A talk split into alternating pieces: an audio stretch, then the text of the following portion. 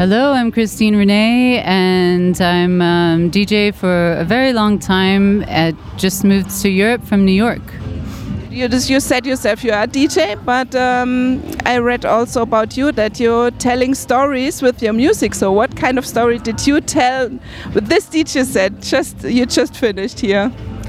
This set was a, a journey through some um, drum, African drum beats, Caribbean, and uh, a little bit of acid house to uh, get everyone ready for the night. yeah. How do you select the music for such a set? It's a very long process, actually. I really think about where I'm playing, what time I'm playing.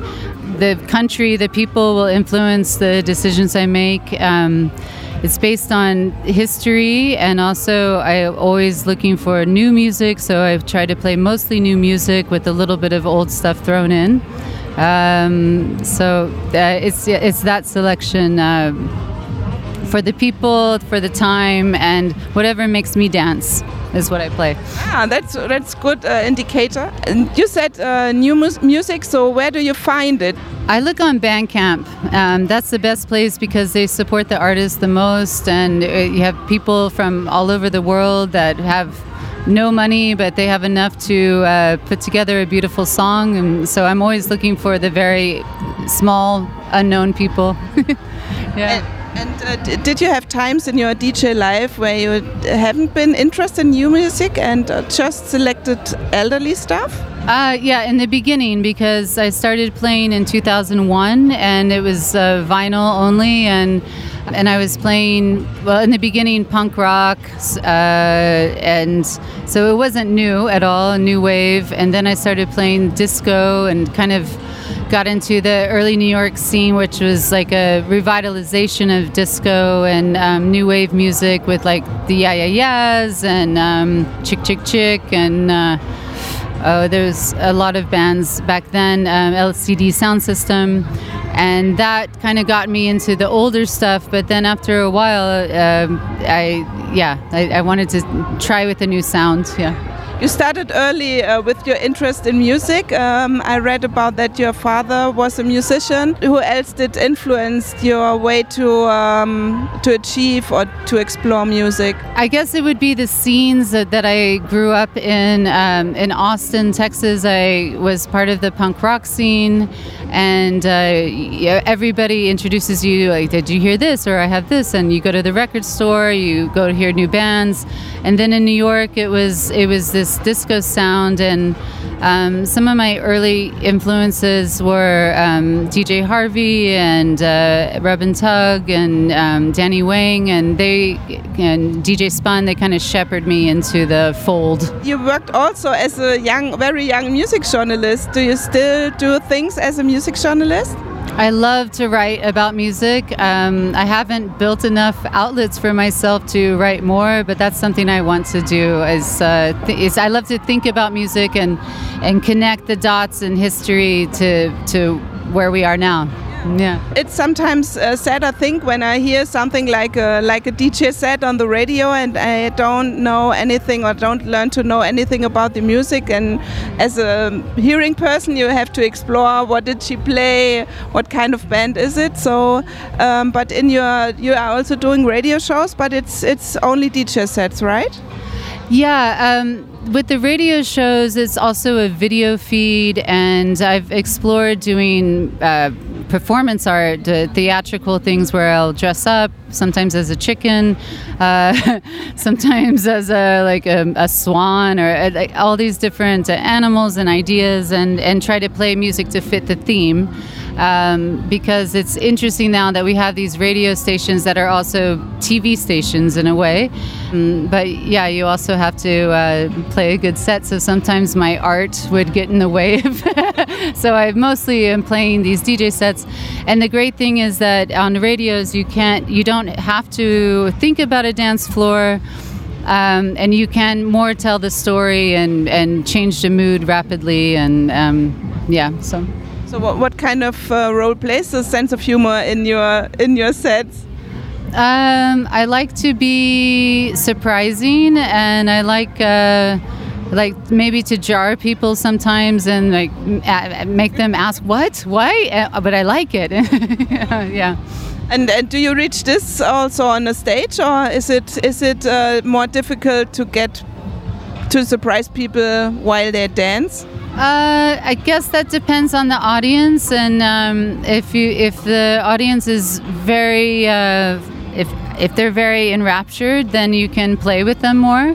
It's not it's not difficult, but it's it's well it's different, and and then the sets I will maybe um, program more for more uh, classics and more variety to to be able to respond. So. So you told already that you moved from New York to Europe. You live in Brussels, right? Yeah. So um, how is uh, the music scene in Brussels different from the scene in New York? Ah, no, big question. Oh, no. It's amazing, actually. I mean, my, my New York friends can't imagine because they haven't come to Brussels, but I've I'm very inspired by Brussels uh, by Belgian music, going back to popcorn music from the 60s, and then, uh, of course, new beats But there's uh, so many people creating now. Um, but a lot of it, what I respond to, which I didn't have in New York, was a slower techno sound. So I think I'm going to start evolving into this more, and I'm very excited about it. and how, uh, how did you get there? Why did you move there? My husband is Belgian, but um, we also, uh, I was kind of done with New York, and during COVID, I realized that uh, I don't know, the states. Uh, the states don't have everything together. They don't support their people as much as they say. So I'd rather live here now. It's a big statement, but it's true. and, and, you also have uh, two daughters, uh, I read. So they um, they grew up now in, in Europe. Is it was it also a decision or? Uh, no, I have a, a, non-binary child and a daughter, and um, they. The youngest one was easy to integrate, and she really loves it. But the older one is um, getting to getting to like it, but it takes longer. Yeah, yeah. Because they have to talk French, or yes, because they have to talk French. Actually, my oldest one would like to talk speak German, and they're going to study German soon. So. so how how old is they? Um, almost 14, yeah. How do, do they deal with the mom as a DJ or as a music selector? Do they enjoy it or is it embarrassing? no, they love it. Uh, they they used to come to the radio station with me a lot. Um, they've kind of outgrown it and, and are kind of it's maybe normal for them now, but they like it when I play music for them in the car and I give them history and uh, and they I think they're very supportive actually. Yeah. Yeah. yeah, that's that's cool. I don't know, but maybe it's not so easy to do this job as a mom.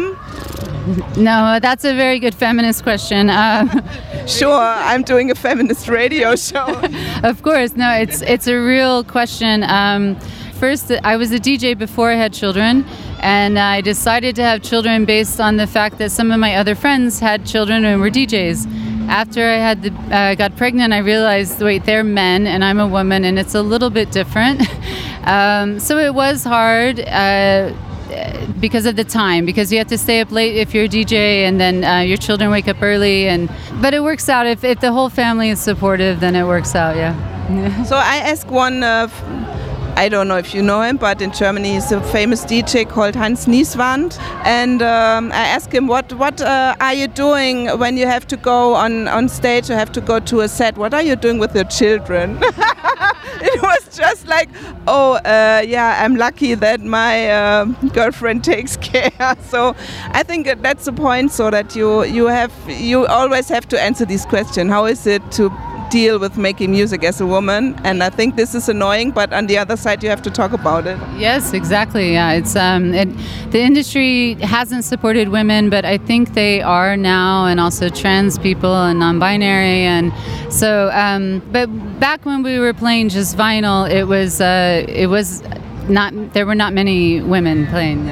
Did you do any good or bad experiences because of being a female in the music industry, and how did they did they encourage you um, to go on? my male uh, uh, senseis or teachers were very encouraging. I mean, I think the good that I do is to make people happy and make people dance and um, give people a moment of escape or just something that lifts their spirit. So that's uh, bad. I don't know. okay, okay. It's it's good if you don't didn't have any bad experiences, and it's also okay if you don't want to talk about it. Um, so let's talk about your record collection. For how long do you collect music, or would you say it it's not a collection? It's something. It's definitely a collection. Um, I've been collecting since I was old enough to go with my dad to record conventions. So I, I don't know, like five or I, I'm definitely yeah six. I can remember going to stores and um, and it's also a very really easy trick for parents to take their kids and let them dig through records and buy one for them that if, if they like it. And um, so that's what I started I started collecting back then. My dad also was a big collector since he was little and um, kind of taught me about about all the, the niche things. And um, my record collection is not crazy big but like 1500 records or something that I just moved over and and yeah, going through it is like going through my life, and it's it's hard to get rid of things that remind you of when you were 16, but but maybe I should. and did you did you throw some away or give some away when you moved from New York to Brussels? I think it's it's really hard to move from one continent to the other with a record selection. Yeah. Um, I tried to, I, but it was uh, taxing. I like I took out 75 records and tried to sell them at the Lot Radio Fair. I did well, but it's like 75 is nothing. yeah, I don't know. I want to sell them each uh, maybe to people who really want that one. So I'll hold on to them until I find the right person. So, is uh, selecting music for your record selection something different from selecting music for your collect for your collection, for the collection or for the DJ set? You know what I mean? Yes. What's the difference, or do you make differences? Yeah, it's totally different um, because uh, if you want to play new music, it's very expensive to buy records, and um, and also most things aren't print, pressed onto records anymore, and and the records are becoming more and more like only hundred copies. So it's very, uh, it's it's a very exclusive thing in a way, um, and doesn't give you as much freedom. Of course, this, the records sound better, but um, it's a slower. Uh, process and I appreciate the people who still do it but if you need to just um, pop into a festival and play a slamming set it's not going to be as easy with a with a record collection yeah but I you really searching for some records? Like some old men who are digging to eBay and Discogs and spend a lot of money for I don't know what record? No, I don't like to do that. I don't. Yeah, I I've never been. I've I have spent um, once or twice on a record that I really loved, but a lot of money. But um, well, a lot for me, not as much as other people. But uh, yeah, no, I'm not that kind of record collector. I like to discover things. I like to find stuff in the dollar bin that no one else knows about. Yeah, yeah. And do you have some German records? Yeah, I do. Let me think. Well, Electrica Salsa is one, a classic I've been playing a lot. He's, he's playing here, you know? yes, it's amazing. Did you meet him already? Not yet. What if he plays that song? I'm really sure he won't, but it will be really fun. Uh huh, uh huh. Electrica Salsa. No, I mean, uh, there's so many more German songs that have been very present and influential through my through my life, but um, I'm I'm not thinking of them right now. Yeah, I don't know about German music. I just was thinking if in New York you find some German music. I mean, of course, of course, Kraftwerk still remains, uh, and I and I got to work with them a little bit at MoMA, and, and they were just so influential for hip hop and electronic music. Um, yeah. Ah, maybe you can uh, tell me something about this uh, radio thing. So, what kind of radio is it? You al already said it's kind of streaming thing, video and and radio. Yeah, um, a few years ago, before the pan, well, six years ago, the Lot Radio started, and I'm not sure when NTS started, but it was like this new phenomena um, where you could watch DJs play, and, and and honestly, most of the time it's a bit boring. Like, there's somebody. I mean, no, probably for the audience. Not. I try not to be bored, but. Um, but uh, I, I love the I love the environment and I and and then you still meet real people and I developed um, a new group of friends through the radio station through the chat room so it was interesting yeah yeah and it was something you did also during COVID so it's kind of easier thing during a pandemic? It was a great outlet during the pandemic because all of us just wanted to play. I think I can speak for every DJ. They wanted to just uh, be out there and play. Um, so the radio was a safe place to do that and share music with people. Yeah. And I don't know if you want to answer this, but um, if uh, do you get paid for this by this radio station? Is it a commercial uh, uh, No, we don't. well, it's really fun. No, we don't get paid. Um, but I don't see it if if the person running the station, like Francois or Jim Becker, that these guys are very um, giving in all other ways. So it's a real exchange. Uh, I feel I feel like it's an equal exchange. Yeah, yeah. So you uh, you earned your uh, your bread and stuff you need for your children with uh, with live sets. So it was really hard during COVID, I guess.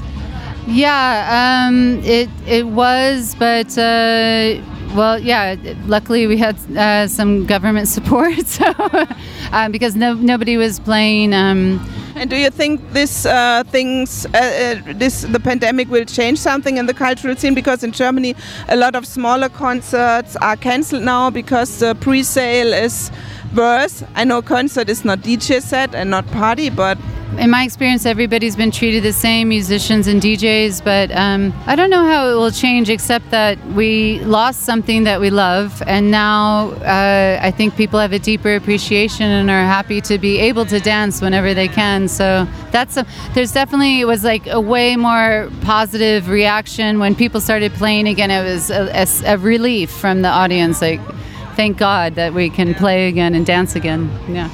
So my last question already. So what are you going to do the next? Will you stay here or will you leave soon or? Uh, we're staying all night tonight because we want to catch the Rome Minimal set. Very excited about that and um, and head back on Sunday. Yeah, yeah. And maybe we see again. And uh, very thank you very much for the interview. It was thank you. Thank you very much.